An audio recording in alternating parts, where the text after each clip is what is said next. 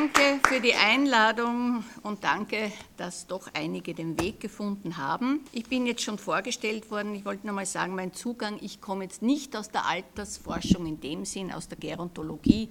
Also ich habe einen mediensoziologischen Ansatz. Ich habe den Vortrag habe ich eingeteilt in zwei, zwei Teile. Teil 1, da geht es um die so, den sozialpolitischen Diskurs, um vergeschlechtlichte Altersforschung und im Teil 2 gehe ich dann ein ganz konkret auf äh, die medialen Darstellungen mit Beispielen und einem Forschungsüberblick. Ich habe dazu einen langen Buchbeitrag geschrieben, der sich genau mit diesem Thema auseinandersetzt und das Buch wird hoffentlich im Herbst erscheinen. Hier schon mal die Vortragsstruktur. Altern, mediale Altersdiskurse und Altersrepräsentationen. Und wir müssen davon ausgehen, dass durch die enge Verflechtung der Medien mit gesellschaftlichen Institutionen und Diskursen und sozialen Praxen vergeschlechtlichte Alterskurse nicht nur beeinflusst, sondern auch mitkonstituiert werden. Es ist ganz wichtig zu sehen, dass die Medien nicht einfach die vergeschlechtlichten gesellschaftlichen Verhältnisse widerspiegeln, sondern sie konstituieren diese mit durch ihre eigenen Diskurse und Repräsentationen und sie verengen den, den Blick im Hinblick auf Diversität. Ja, also wir haben es in erster Linie, wenn wir uns die Untersuchungen anschauen, heterosexuelle Paare und vor allem der junge, äh, der junge männliche Fitte wird zumeist in den Fokus gestellt. Aber es ist nochmal ganz wichtig, dass die Medien nicht einfach die Realität, die gesellschaftlichen Verhältnisse widerspiegeln, sondern die Medien konstituieren durch die Bilder, durch die Repräsentationen, die sie bringen, eigene Bilder. Mein Ausgangspunkt ist, wir sind alle vom Altern betroffen. ich sage auch bewusst nicht Alter, sondern Altern, weil Altern ein lebenslanger Prozess ist, in dem das Geschlecht hochwirksam ist. Frauen leben im Durchschnitt länger als Männer, wenn auch nicht unbedingt gesünder. Sie sind viel häufiger von Altersarmut betroffen und sie bleiben unsichtbarer. Lebenschancen im Alter verstärken sich dann, wenn sich im vorangegangenen Berufsleben Bildungs- und Ausbildungsressourcen auch materialisiert haben. Altern ist keine geschlechtsneutrale Kategorie und kann eigentlich nur aus einer intersektionalen Perspektive begriffen und gefasst werden. Intersektionale Perspektive heißt, ich muss, wenn ich mir Diskriminierungs- und Unterdrückungsverhältnisse anschaue, diese Verwobenheit von vier Strukturkategorien sehen. Und das ist zum einen das Geschlecht, es ist die Klasse, die Schicht, es ist die sogenannte Rasse, also die ethnische Herkunft und es ist der Körper. Ja, diese vier Strukturkategorien müssen zusammengedacht werden, damit wir auch diese Ungleichheitsverhältnisse und diese Unterdrückungsverhältnisse begreifen können. Nun, wie wird denn Alter wir sagen ja, Altern ist eine soziale und kulturelle äh, Kategorie. Wie wird also Alter hergestellt? Wie werden wir alt gemacht? Wie wird Alter hergestellt? Wie wird Alter konstruiert? Und die Herstellung von Alter oder wie wir eben als alt gelesen oder gesehen werden, kann zum einen oder passiert zum einen über den Körper. Altern kann nicht ohne den Körper gedacht bzw. gelesen werden. Alter kann bzw. wird über Zeit hergestellt und eine Annäherung an das Alter kann über Generationenbeziehungen und Generationenwissen erfolgen. Also diese drei Ebenen. Der Körper ist zentral, die Zeit, die Zeitmessung und eben Generationenbeziehungen, Generationenwissen. Dieses Konzept von Alter als Doing Gender ermöglicht es also, Alter als soziokulturelle Aufführung zu denken, in der sozial normierte Altersbilder und körperbezogene Altersbilder vorgespielt und nachgeahmt werden. Also dieses Performance-Konzept stammt aus der äh, Theaterwissenschaft. Diese sozial normierten Altersbilder, ich kann mich erinnern, rund um meinen 50. Geburtstag sind dann so die ersten Kataloge und Zuschriften gekommen, wie sich Frauen um 50 kleiden. Und wir wissen alle, es gibt dieses altersgerechte Kleiden, die altersgerechten Reisen, die altersgerechten Frisuren. Also es gibt einfach diese sozial normierten Altersbilder. Ich habe schon gesagt, Alter kann oder muss über den Körper gelesen werden, gesehen werden, auch wenn Altern eine soziokulturelle Aufführung ist oder Kategorie ist, äh, so ist es doch der biologische Körper, die Tatsache, dass wir über einen biologischen Körper verfügen und dass dieser sich im Alter verändert. Das heißt, wir werden langsamer, wir verkürzen, wir schrumpfen, Falten im Gesicht und an den Händen, graue Haare, Probleme mit den Gelenken. All das sind Zeichen des Alters. Das heißt, im Prozess des Älterwerdens fungiert der Körper als ganz entscheidender Faktor bei der Einstellung zum Alter. Diese Körperdimension ist sozusagen eine theoretische Notwendigkeit, weil Altern ohne Körper weder denk- noch vorstellbar ist.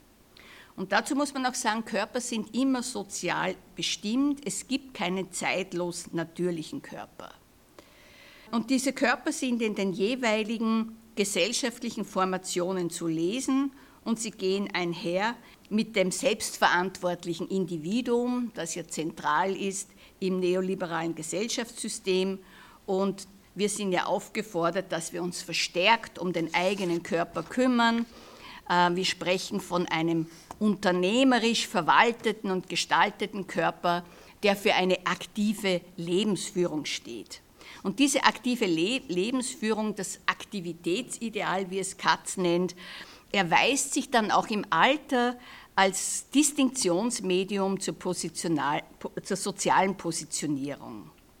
Und mit dieser Aufwertung des Körperlichen wird zum einen der Schein erweckt, das Altern immer weiter hinausschieben zu können suggeriert doch der Körper als Kapital und Selbstkontrolle, Selbstgestaltung und Leistungsoptimierung, das ist die eine Seite. Und zum anderen stehen unsere Körper in sehr enger Verflechtung mit den staatlichen sozialpolitischen Institutionen. Und damit einhergeht auch ein Verfügbarhalten der Alten als potenzielle Reservearmee für den Arbeitsmarkt und eine neue Vereinbarung, das Soziale im Privaten zu regeln. Es gibt momentan ein schönes Beispiel von einem 76-jährigen, vielleicht haben Sie das auch gelesen, von einem 76-jährigen Lehrer, der eben zurückgegangen ist in den Schuldienst. Hier ist schon ein Nicken. Und für ihn ist es aber wichtig, also er, er war jetzt im Standard, war ein großes Interview mit ihm. Und für ihn ist es aber wichtig, dass er sagt, okay, ich mache das, aber ich bin kein Role Model ich plädiere nicht für eine Anhebung des Pensionsalters. Ja, das finde ich ganz interessant, dass er sagt, okay, ich bin noch bereit, ich kann es noch, ich mache es noch. Äh, ich möchte, dass die Schüler und Schülerinnen eine, gut, eine, eine gute Bildung bekommen, weil da war, glaube ich, Notstand an, an, an dem Gymnasium. Aber ich stehe nicht dafür ein, so als Role Model, um das Pensionsalter noch weiter anzuheben. Es gibt ja auch Zahlen, die ich kann man irgendwie eh nachlesen, dass halt doch einige hunderte, glaube ich, Lehrerinnen aus der Pension zurück in den Schuldienst gerufen wurden bzw. gegangen sind. Ja. Also das ist jetzt mal Altern über den Körper. Altern wird aber auch über Zeit hergestellt. In den entwickelten kapitalistischen Gesellschaften des Westens hat sich nationenübergreifend folgende Chronologie des Alterns etabliert. Mit 30 ist Mann, Frau nicht mehr jung und spätestens mit 50 beginnt das Phänomen der Age Anxiety, also der Altersangstfurcht. Laut WHO-Definition äh, ist Mann, Frau älter ab 60 Jahren, alt ab 75 Jahren und sehr alt ab 90. Das zeigt, dass diese chronologische Ordnung zugleich eine symbolische Ordnung ist. Altern ist somit nicht primär von biologischen Prozessen determiniert. Man sagt ja heute, die, äh, was früher die 50-Jährigen waren, sind jetzt die 60-Jährigen, sondern von einem Arsenal an soziokulturellen Bedeutungen, mit denen die biologische Ordnung in eine kulturelle Ordnung übersetzt wird. Allgemein kann jedoch festgestellt werden, dass das subjektiv gefühlte Alter zumeist nicht mit dem chronologischen Alter übereinstimmt, denn das subjektive Altersempfinden ist immer jünger und hinkt dem chronologischen Altersprozess hinterher. Wobei ich in letzter Zeit schon öfters die Erfahrung gemacht habe, dass mir einige Leute gesagt haben, na, ich fühle mich älter, ich fühle mich älter, als ich bin. Also es ist, ja.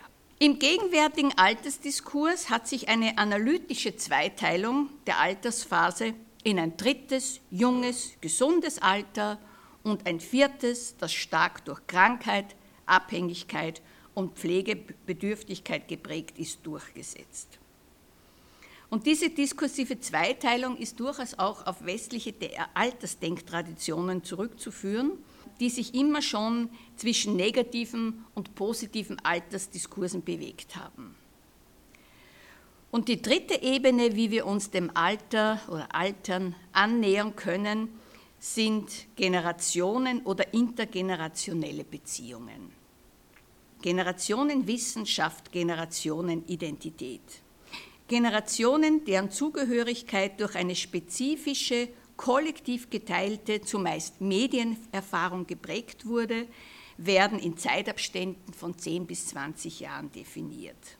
Die Vorstellung von Zeit und Raum wird als verbindendes Element von Generationen gesehen und es sind immer diese großen, zumeist medialen Ereignisse. Und wenn ich jetzt so von meiner Generation ausgehe, wie die Mondlandung, Tschernobyl, AIDS, 9-11, die Bankenkrise 2008 und die multiplen Krisen der Gegenwart wie Corona, Krieg, Energie und die weltumspannende Klimakrise, die wir gemeinsam mit den jüngeren äh, Generationen erleben. Aber diese großen, weltumspannenden medialen Ereignisse haben sich in unsere biografischen Phasen, in die Phasen einer ganzen Weltgeneration äh, eingelagert und haben unseren Blick auf die Welt geprägt. Und so fragen wir uns auch immer wieder, was gab es in unserer Lebenszeit schon alles? Und in diesen zurückliegenden Ereignissen können wir den Verlauf des eigenen Lebens zurückverfolgen sei es jetzt äh, in einem feministischen Kontext durch äh, Gleichstellungspolitiken und Forderungen und wo wir uns wundern, dass wir immer noch Recht auf Abtreibung verteidigen müssen oder dass der Gender Pay Gap noch immer so massiv vorhanden ist. Also all das geht ja diese Forderungen und, und diese Themen, äh, die kennen wir eigentlich seit dem Beginn der 1970er Jahre mit dem Beginn der zweiten autonomen Frauenbewegung. Interessant ist aber auch die Aufzählung von Kulturtechniken wie Schreibmaschine, Computer, Internet, soziale Medien und wie wir uns im Hinblick auf die Nutzung und Aneignung dieser Medien generationsbezogen auch positionieren. Wobei Studien, und ich habe wie gesagt, ich habe diesen großen Überblick geschrieben über Altern und Medien und da haben äh, jüngere Studien gezeigt, dass es nicht immer Abgrenzungen gibt gegenüber über den äh, Jüngeren. Im Gegenteil, es gibt durchaus Abgrenzung gegenüber den Gleichaltrigen. Also heißt, dass sich manche eben, dass manche aktiver in den sozialen Medien vertreten sind als andere und dass da eben die Bezugnahme viel mehr in Richtung Jüngere geht als, als im, äh, zur älteren äh, Generation. Gleichzeitig wissen wir, Generationenverhältnisse beschwören auch immer Konflikte zwischen den Generationen herauf vor allem dann, wenn es um gesellschaftliche Verteilungskämpfe geht. Gerade in ökonomisch instabilen Zeiten erscheint die demografische Entwicklung, in deren Folge der Anteil alter Menschen an der Gesamtbevölkerung stark zunehmen wird, medial, aber auch in wissenschaftlichen Texten häufig als Katastrophenszenario. Ein Begriff, der immer wieder vorkommt und der sehr diskriminierend ist, das ist dieser Begriff der Überalterung.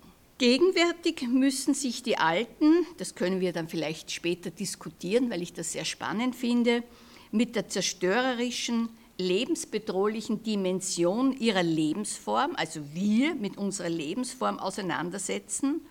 Und wir müssen uns auch fragen, was wir den nachkommenden Generationen hinterlassen. Und Eva von Redeker, eine deutsche Philosophin, ich zitiere sie hier, sagt, hier findet ein unfreiwilliger Generationentausch statt, bei dem der Verdacht besteht, von den Erwachsenen nichts mehr lernen zu können, denn die Folgen zerstörerischer Wachstumsdynamiken werden nun den Kindern überlassen. Ein Bruch zwischen den Generationen steht bereits im Raum. Aber das ist jetzt nochmal eine andere Debatte. Okay, also das war jetzt so mal mein Teil, mein erster Teil, wie wir eben Altern lesen, wie wir uns dem Alter annähern können. Und jetzt möchte ich dann noch auf Altersdiskurse eingehen. Äh, auch wenn es ähm, die Materialität des Körpers gibt, so, doch, äh, so ist doch Altern eine soziale und kulturelle Konstruktion, die einen historisch veränderbaren Charakter aufweist. Äh, es ist auch schön, dass zum Beispiel dieses Bild von der alten, rundlichen, netten Omama. Ja, das ist ein Bild, das, wir, das eigentlich total verschwunden ist. Das kennen wir nicht mehr. Also ich hatte noch so eine Großmutter, gibt es auch von Erhard Gwoiker, glaube ich, ein Buch, ein Historiker über das Verschwinden der Großmutter. Ja. Also wir sehen, wie sich einfach diese Bilder, diese Altersbilder im Wandel der Zeit verändern und äh, dass sie wirklich einen historisch veränderbaren Charakter aufweisen. Dann möchte ich jetzt zwei äh, Feministinnen ähm, hervorheben, die ich, weil ich ja sehr viel in erster Linie auch zum Thema Gender und, und Medien arbeite, die sehr, sehr, einen sehr wichtigen Beitrag zu diesen Feminist Age Studies geleistet haben. Und das sind Simone de Beauvoir und äh, Betty Friedan. Wir sehen sie hier. Und beide bewegen sich, ich habe schon gesagt, diese kulturellen Erzählungen über Altern werden vorwiegend und nach wie vor und auch in, in diesen feministischen Kontexten als binäre Oppositionen, als Verfalls- oder als Erfolgsgeschichte, als Defizit- oder äh, Kompetenzzuschreibung einander gegenübergestellt. Und in dieser Tradition der binären Altersreflexionen lassen sich auch die Arbeiten dieser zwei feministischen Klassikerinnen einordnen. Simone de Beauvoir, die einen sehr negativistischen Ansatz vertritt und Betty Friedan, die mit dem sogenannten Kompetenzansatz in der optimistischen Tradition des Denkens über das Alter zu verorten ist. Und dazu muss man natürlich sagen, ich weiß nicht, ob Sie das äh, Buch kennen von Simone de Beauvoir, das, äh, das, das Alter. Und sie hat ihr Buch in den 1970er Jahren geschrieben. Und äh, damals natürlich waren diese ganzen Altersbilder und Altersdiskurse noch andere. Betty Friedan hat ihr Buch äh, Mythosalter, ein Klassiker eigentlich, in den 1980er Jahren geschrieben. Und, äh, bei, und während Simone de Beauvoir noch, ähm, also mir ist dieser eine Satz hängen geblieben, wo sie sagt, Rente, also so sinngemäß, Rente bedeutet für Männer der Abstieg ins Grab. Sie haben nichts mehr zu tun. Ja? Und sie sagt, die Frauen, die können sich um das Soziale, um Enkelkinder, Kinder, Familie etc. kümmern, aber für die Männer ist das wirklich, Zitat, der Abstieg ins Grab. Und für sie ist Altern mit allem Negativen behaftet, was wir nur so denken können. Und Betty Friedan, auch eine amerikanische, vielleicht hängt es auch damit zusammen, eine amerikanische Feministin, die hat dann, ist dann davon ausgegangen, im Alter können wir uns selbst verwirklichen, wir können uns selbst optimieren, äh, wir können all das tun, was wir vorher nicht tun konnten. Es ist die Phase der, der Selbstverwirklichung, der Selbstoptimierung, des guten Lebens. Ja, wir müssen keine Rücksicht mehr nehmen auf Einkommen, auf bestimmte Verpflichtungen. Wir können uns all dem hingeben, worauf wir Lust haben. Und da finde ich, ist es wieder ganz wichtig, mit dieser intersektionalen Perspektive zu arbeiten. Wenn ich eine schlechte Bildung habe und keinen guten Job gehabt habe, ja, in prekären Verhältnissen war, dann wird es sehr schwierig, Stichwort Altersarmut, sich im Alter auch zu verwirklichen. Wenn es natürlich Frauen sind, die eine tolle Ausbildung, ich rede jetzt speziell von Frauen, eine tolle Ausbildung hatten, äh, mit, einem, mit einer schönen Pension, wo man sagt, und ich reise jetzt und ich lerne jetzt Trompete spielen oder ich engagiere mich politisch, kenne ich alles aus meinem Umfeld oder ich mache noch ein paar Lehraufträge, ja, dann sind das einfach ganz unterschiedliche Biografien. Und ich finde das auch so wichtig zu glauben, alte Menschen sind keine homogene Gruppe. Das ist, es ist nicht so, wir sind jung und dann kommt der Bruch und dann sind wir alt und dann sind wir alle gleich im Alter. Nein, wir führen teilweise unsere Biografien fort im Alter. Und da ist es eben auch wichtig, Bildung, Klasse, Körper sind wir gebrechlich, haben wir noch viel, äh, ja, viel, äh, viele Fähigkeiten, äh, die wir auch ausführen können. Also all das muss dann einfach zusammengedacht werden. Und das ist, verstehe ich auch unter intersektionaler Perspektive. Genau. Also das war jetzt noch kurz diese beiden Feministinnen, die die Diskurse sehr geprägt haben, aber die sich eben auch genau in dieser binären Denktradition. Die geht zurück bis Seneca und Cicero. Immer, es ist, Altern ist etwas Positives, Optimistisches oder es ist negativ. Und wir müssen das einfach viel, viel differenzierter denken, nämlich ausgehend von den jeweiligen Biografien, den Klassenverhältnissen, den Migra Migrationsverhältnissen und so weiter. Das war jetzt mal so der der große Teil der, der Einführung quasi in das Thema Altern. Und jetzt komme ich zu den medialen Altersdiskursen. Genau. Das war eigentlich diese Begriffe neue Alte und junge Alte. Ist Ihnen dieser Begriff, sind Ihnen diese Begriffe vertraut? Auch die neuen Alten. Weil das ist ein Begriff, der mittlerweile out ist, kann man sagen. Und diese neuen Alten waren ganz wichtig für die medialen Darstellungen. Und Gerd Göckenjan äh, hat eine Diskursgeschichte, sehr empfehlenswert, des Alters äh, geschrieben. Das Buch heißt Das Alter würdigen.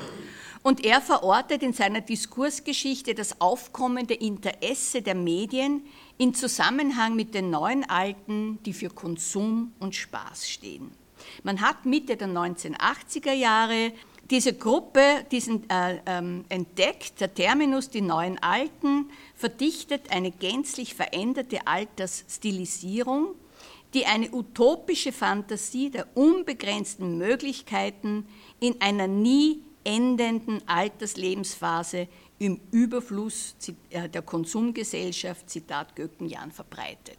Interessant sind auch die Bilddarstellungen. Es ist immer das heterosexuelle Paar, nicht die Frau alleinstehend, keine gleichgeschlechtlichen Paare, das heterosexuelle Paar, das eben für Konsum steht, für Genuss steht, diese Wellnessbilder, die Poolbilder, äh, das Sekttrinken. Ich habe damals eine eine Analyse gemacht, ähm, habe mir österreichische Zeitungen angeschaut und das war ein wiederkehrendes äh, Motiv, ein wiederkehrendes Bild. Also jetzt kommt also die hohe Kaufkraft, die Reiselust, das Marketing ins Spiel, das in der postmodernen Logik, mit der das globale Kapital arbeitet, am deutlichsten zutage tritt. Und das war dann die Zeit, wo man dann sozusagen den aktiven Senior, Senior äh, als leitendes Altersbild gemacht hat. Sie wurden zu neuen Medienereignissen, zu Objekten wirtschaftlicher Macht, am Beispiel Konsumrausch, Reiselust, die dann eben auch trefflich ins Bild gesetzt äh, werden oder wurden. Dieser Terminus neue Alte ist eigentlich aus dem Diskurs verschwunden und wurde, aus, wurde abgelöst durch die jungen Alten. Van Dijk und Lessenich, zwei deutsche SoziologInnen, haben 2009 diese Sozialfigur der jungen Alten zumindest sehr bekannt gemacht. Und die jungen Alten, ja, das kennen wir alle, sie repräsentieren die aktiven, die produktiven, die erfolgreichen Alten. Das dritte fitte Alter hat nun die Hoheit über mediale Altersrepräsentationen erlangt. Mit der Betonung altersspezifischer Ressourcen wird nun Mitverantwortung, aktive soziale Teilhabe am gesellschaftlichen Leben, sprich Ehrenamt, eingefordert. Das kann eine, eine Fortführung ihrer Kompetenzen bis ins hohe Alter bedeuten.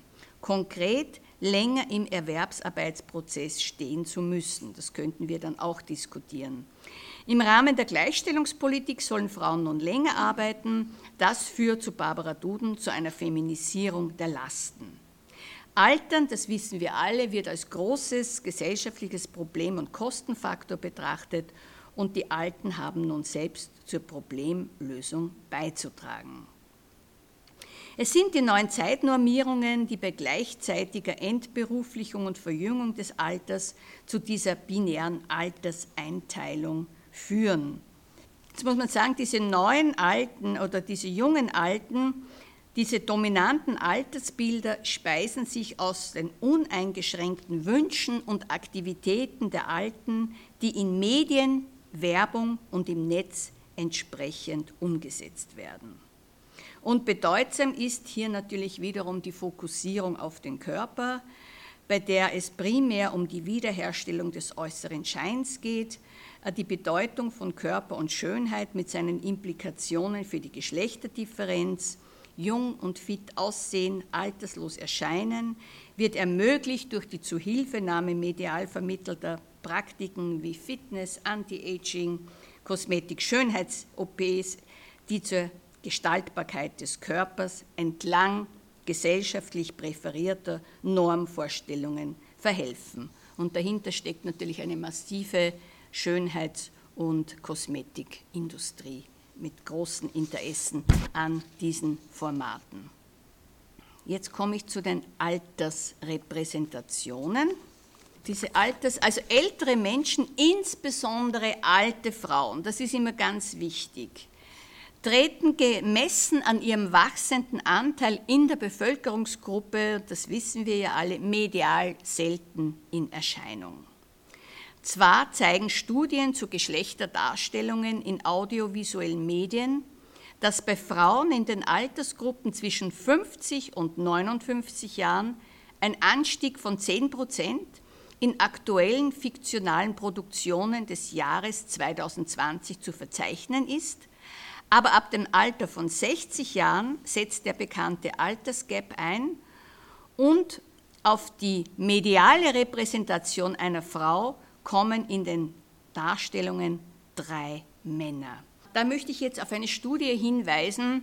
Diese Malisa-Studie wurde durchgeführt von einer Kollegin von Elisabeth Brommer und den Auftrag, ich weiß nicht, ist die Malisa-Studie hier bekannt? Ähm, die, die, wird jetzt ziemlich regel, das ist, wird ziemlich regelmäßig durchgeführt. Und zwar war das die Studie Sichtbarkeit und Vielfalt kann man auch im Netz abrufen, Diversität in deutschen Medien. Hier werden Fernsehvollprogramme, fiktionale und non-fiktionale Sendungen untersucht. Also von Nachrichten, Diskussionen bis zum Reality-TV. Und das ist wirklich eine Vollerhebung. Da wird wirklich das ganze Jahr über, werden sämtliche fiktionalen und non-fiktionalen Sendungen im deutschen Fernsehen untersucht. Das ist die Malisa Studie heißt sie, Malisa, und wird gefördert durch Maria Furtwängler. Und Maria Furtwängler kennen die meisten Kommissarin, war mit dem großen Herrn Burda ja auch verheiratet und das, das, ist ihre Stiftung und sie ist ja auch sehr feministisch und sie unterstützt, fördert äh, diese Untersuchungen. Und die Elisabeth Brommer und andere führen diese Studien seit ein paar Jahren durch. Und sie sagt, diese Veränderungen in den Einstellungen zum Alter und in Altersbildern in den Medien in den letzten beiden Jahrzehnten beziehen sich aber vor allem auf die jungen, fitten Alten, die im Fokus der medialen Repräsentation stehen. Bilder über Frauen im hohen Alter hingegen, sofern es sich nicht um Pflegebedürftige handelt, besitzen immer noch Seltenheitswert. Also auch diese Bilder, ich habe mir das auch in den 90er Jahren, 2000er Jahren angeschaut. Ich, bin jetzt, ich habe jetzt keine Vollerhebung gemacht, ich kann immer nur auf bestimmte äh, Medien hinweisen. Und das sind halt so die klassischen Bilder, die pflegebedürftige Frau im Rollstuhl oder äh, im Krankenbett und dann die Hände, genau, die Hand, die schützende Hand. Das ist etwas ganz, ganz, ganz. Das sind wirklich die, äh, wie gesagt, dominanten Inszenierungen, Bildinszenierungen. Und ähm, ansonsten kommen äh, diese hochaltrigen Menschen so gut wie gar nicht vor, außer wenn sie pflegebedürftig sind und genauso dargestellt werden.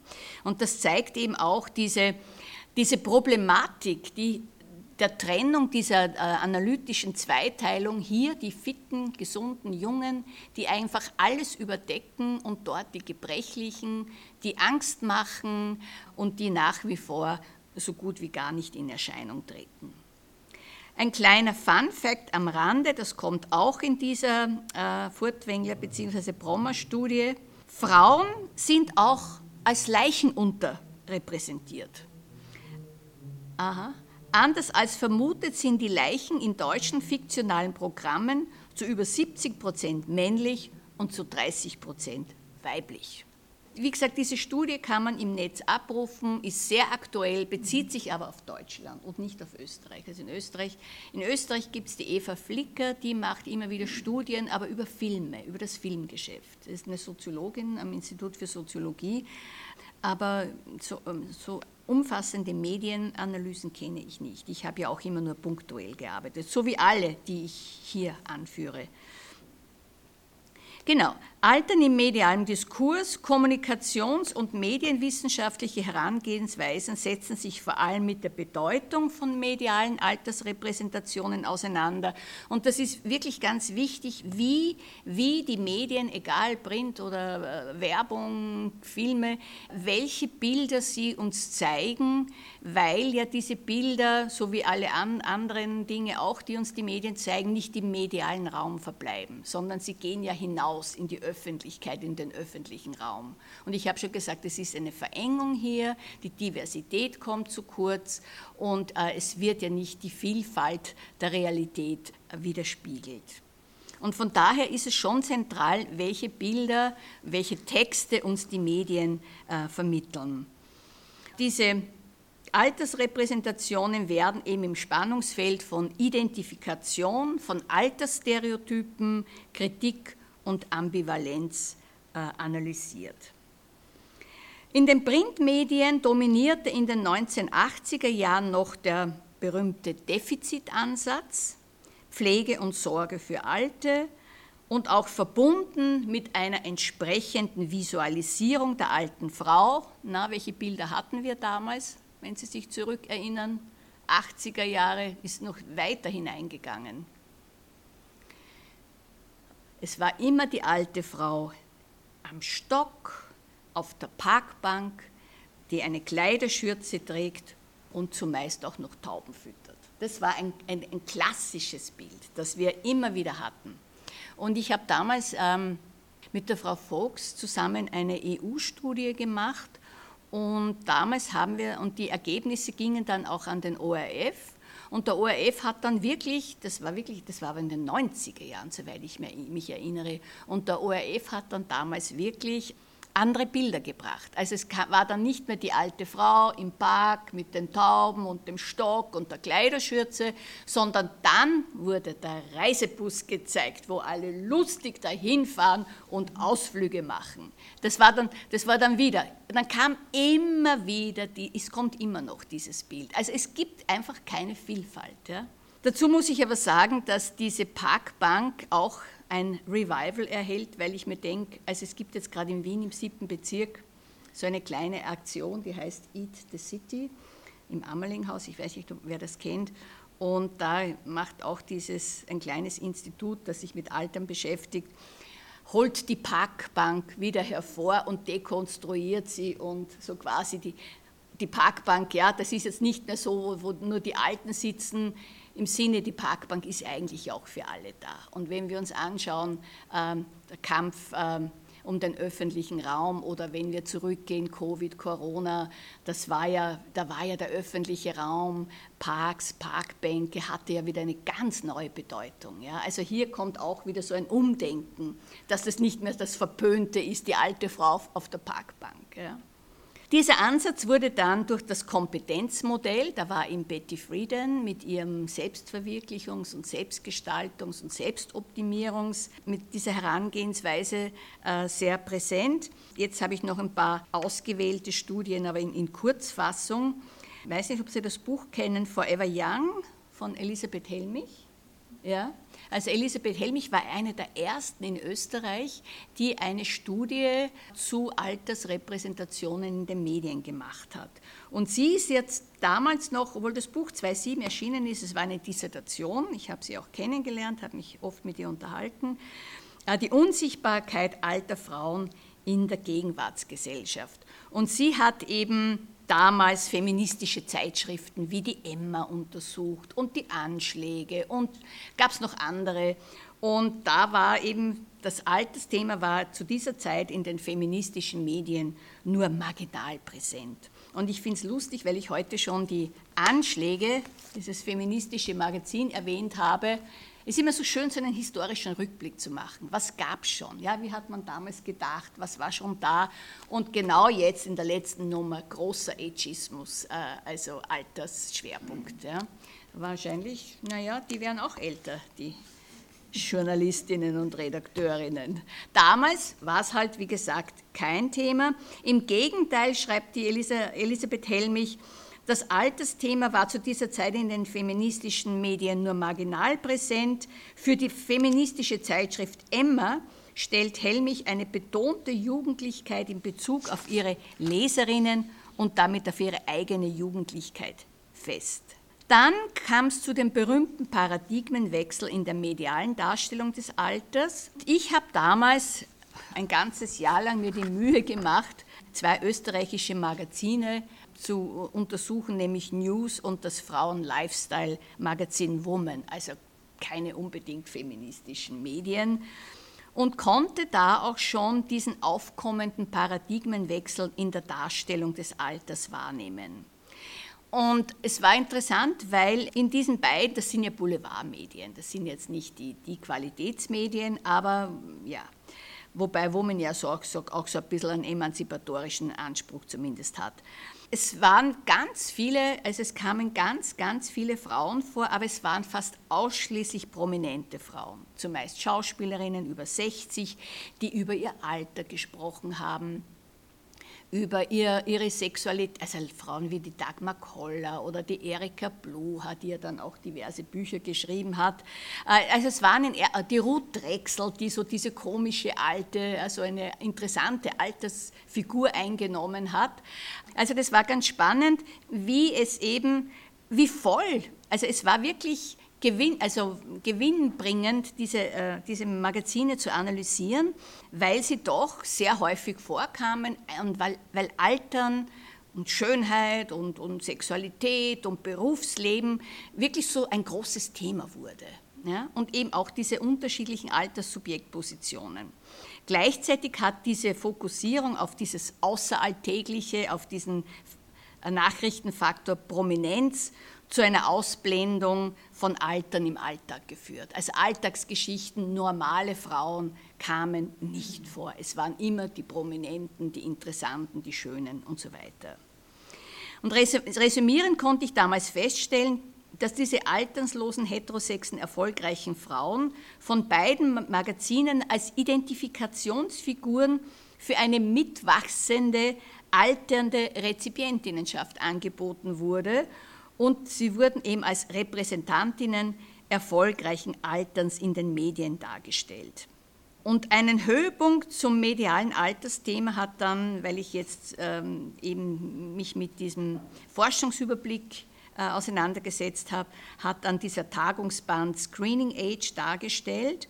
Und darin hat e-, Eva Flicker in einer Sekundäranalyse ab dem Jahr 2000 ebenfalls Anzeichen für einen allmählichen Paradigmenwechsel im Hinblick auf mediale Repräsentationen festgestellt. Gleichzeitig aber wurde immer wieder auch darauf verwiesen, dass es weiterhin eine deutliche quantitative Unterrepräsentanz von Älteren äh, gab, eben verbunden mit sprachlicher und visueller Diskriminierung.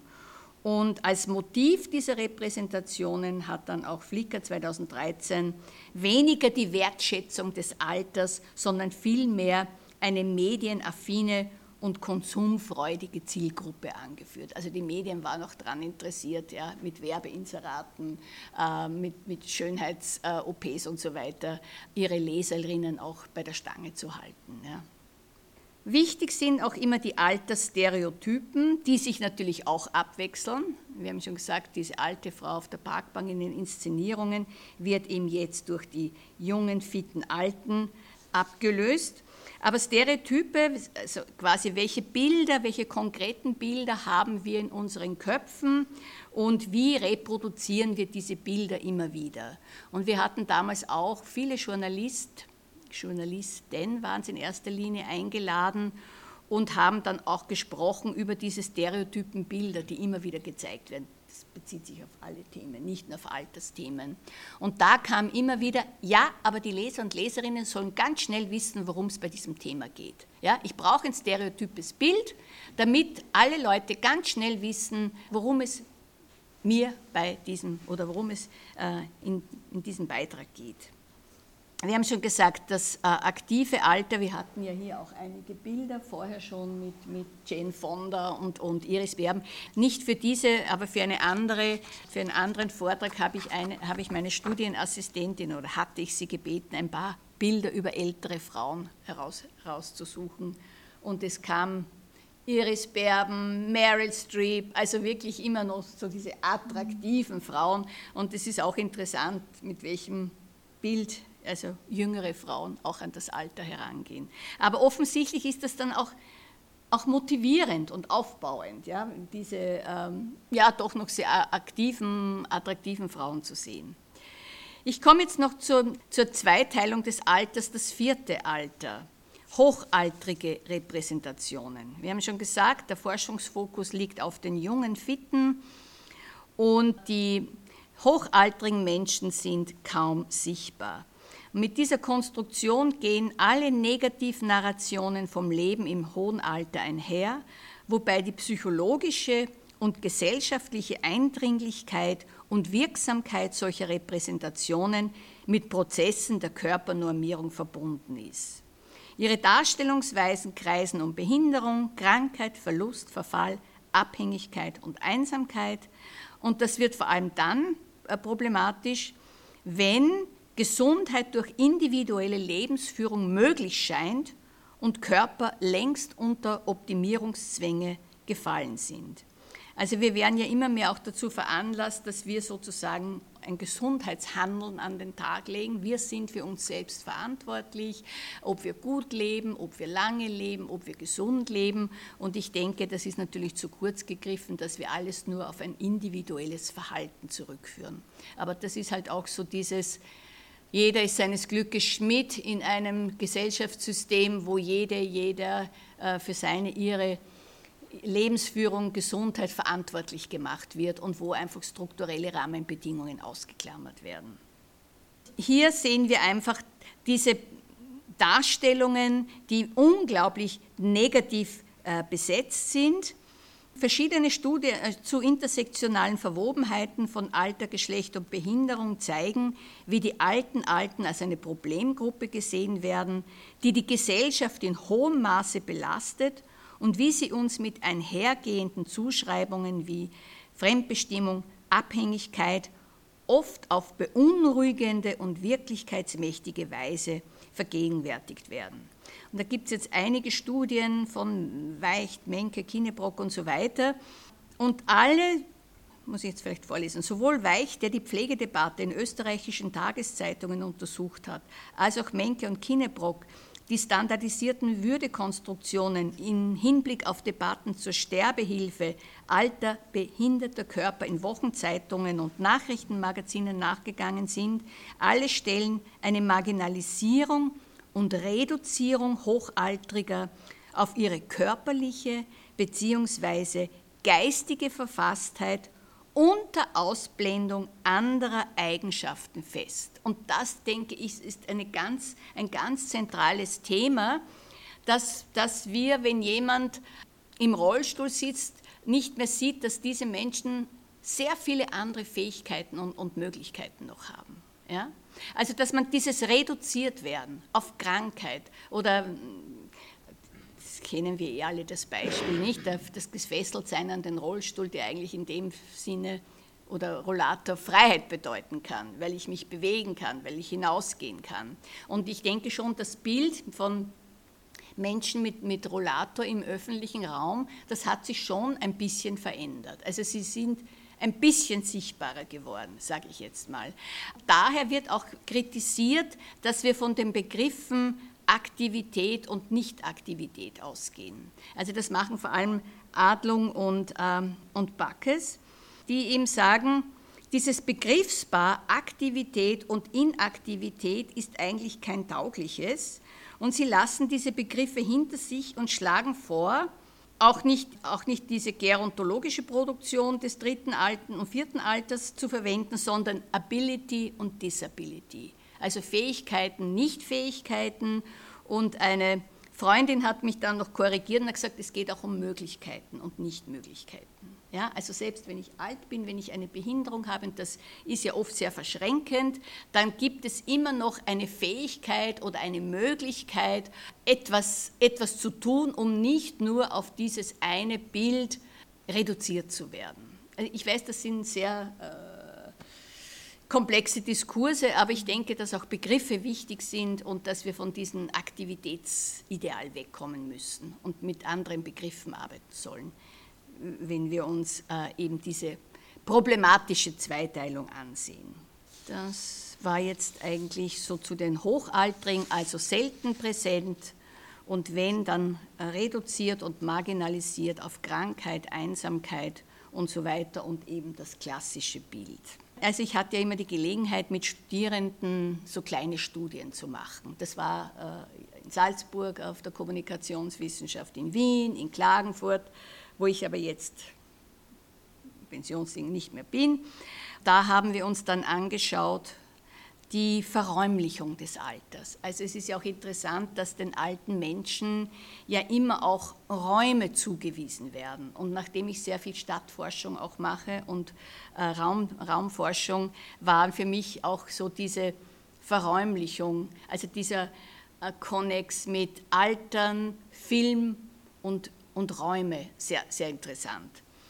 Und das, war, das ist eine Publikation 2015 äh, von mir. Damals ist mir aufgefallen, das war so die Zeit, wo es ganz tolle Filme über ältere Menschen gegeben hat und vor allem auch über Frauen. Der Standardautor Rebhandel hat 2013 festgestellt, Filme, die sich mit dem Älterwerden auseinandersetzen, liegen derzeit im Trend. Menschen jenseits der 60, häufig schon im Ruhestand, mit ein, dem einen oder anderen Gebrechen behaftet, repräsentieren eine Altersgruppe, die zunehmend als Zielgruppe wahrgenommen wird. Ältere Menschen sind nun mit etwas Verspätung im Kino angekommen und machen ihren Anspruch auf Sichtbarkeit und gesellschaftliche Teilhabe geltend. Und ich weiß nicht, ob Sie das auch so wahrgenommen haben, aber ich habe zum Beispiel diesen Film Die Herbstzeitlosen wirklich geliebt. Also das, das war für mich so, das war eigentlich die Motivation, um mich überhaupt auf diese Filmanalysen einzulassen. Ein anderer Film, der mich sehr, sehr beeindruckt hat, waren Die grünen Tomaten. Kennen Sie den? Ja, mhm. ja. Dann äh, später, ein bisschen später kam dann die Phase, wo man eigentlich einige Filme über äh, Alzheimer oder Demenzerkrankungen gezeigt hat. Der Brandauer Film war sehr gut, die Auslöschung, einen mit Christiane Hörbiger und noch, äh, glaube, mit dem, wie heißt denn der Deutsche, mit dem gab es auch. Und das hat aber wieder nachgelassen. Also irgendwie habe ich das Gefühl, ich weiß nicht, wie Sie das beobachten, gut, die Franzosen, da gibt es noch einige Altersfilme, aber okay ich, ich habe mir damals eben im Hinblick auf das sogenannte vierte Alter und dessen medialer Verräumlichung in fiktionalen Erzählungen, also in Spielfilmen, habe ich dann anhand von fünf Filmbeispielen zu, zu zeigen versucht, dass eben nicht nur Altersstereotype und körperbezogene Normierungen zu hinterfragen sind, sondern auch der Raum, der den alten Menschen zugewiesen wird. Und in den von mir analysierten fünf Filmbeispielen ist dieser Ort des Altersheims der quasi natürliche Ort der Alten, der zwar in unterschiedliche Inszenierung gesetzt wird, aber als Grundmuster einer entfremdeten Lebenswelt fungiert. Also in all diesen Beispielen, das war Liebe, der Haneke-Film, Nebelgrind, weiß nicht, ob Sie den kennen, ein Schweizer Film, Oh, die Herbstzeitlosen, die grünen Tomaten, fünfte Film ist nochmal was anderes. Hier war immer der Ort, der zentrale Ort der Handlung das Altersheim.